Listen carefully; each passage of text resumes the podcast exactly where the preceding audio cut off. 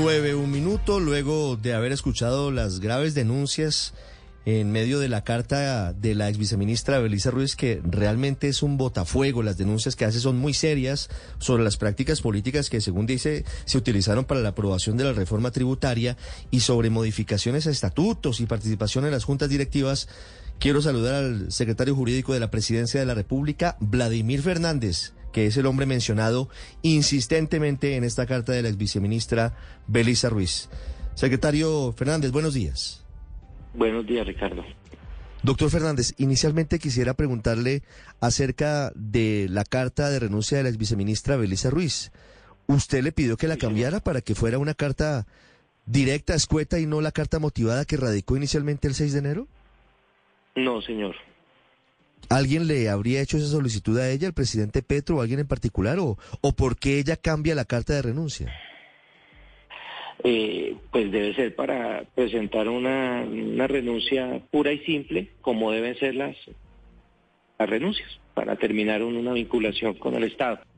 Muy bien. Doctor Fernández, vamos a la carta. Inicialmente, la ex viceministra habla de dos temas en particular que tienen que ver con su nombre, ella lo menciona, en torno a la electrificadora del Huila Electrohuila, departamento del que usted es originario, y la electrificadora del departamento de Nariño. Frente al tema de la electrificadora del Huila, ella asegura que, de acuerdo con lo que le contó el gobernador del Huila, usted le habría pedido que modificara los estatutos de la empresa de Electrohuila para que la gerencia de esa empresa la pudiera asumir un familiar de un integrante del pacto histórico que, según dice ella, no tiene conocimientos y por eso se necesita el cambio de estatutos. ¿Usted hizo eso? No, señor, eso no es cierto. Eso es absolutamente falso.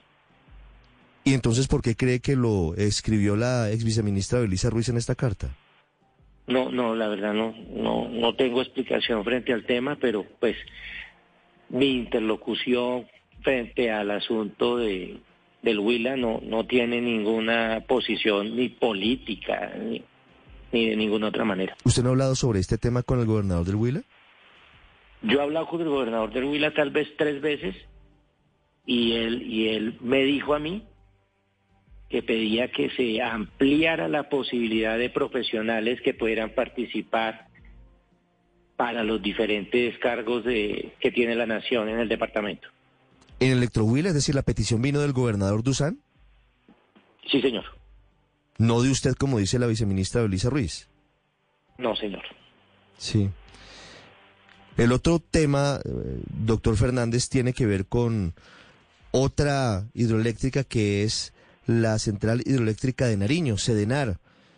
Dice la viceministra Belisa Ruiz que lo que dijeron los trabajadores de esa central hidroeléctrica es que le mantuvieron la cuota política en esa central al Partido Conservador a cambio del apoyo del partido a la reforma tributaria y que eso, de acuerdo con lo que ella señala, venía desde presidencia, leo textualmente, particularmente desde el secretario jurídico de la presidencia. ¿Usted tuvo alguna incidencia para que la gerencia de Sedenar continuara en manos del Partido Conservador?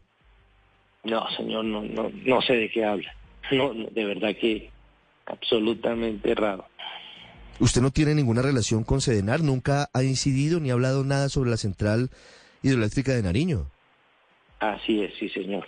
Y entonces, usted frente a esto, porque de acuerdo con lo que usted nos señala, doctor Fernández, eh, es una falsedad, plantea la posibilidad de denunciar por injuria y calumnia a la viceministra Belisa Ruiz?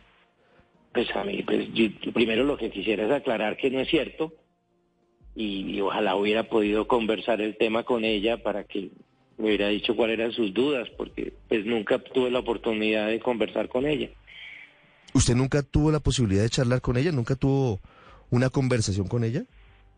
No, señor. La vi en dos reuniones, pero nunca, nunca tuve una conversación con ella. Sí.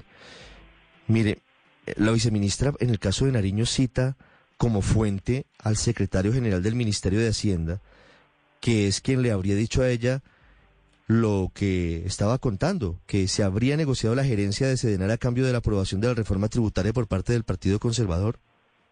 Eso no tiene ninguna realidad, ningún peso, ningún sustento. Sería bueno preguntarle al, señor secretario, no, tengo ni idea. Muy bien. Señor secretario, quisiera hacer una última pregunta. ¿Qué está pasando en el Ministerio de Minas en materia, digamos, de situaciones que se presentan como la que recientemente ha ocurrido entre la ministra y la viceministra?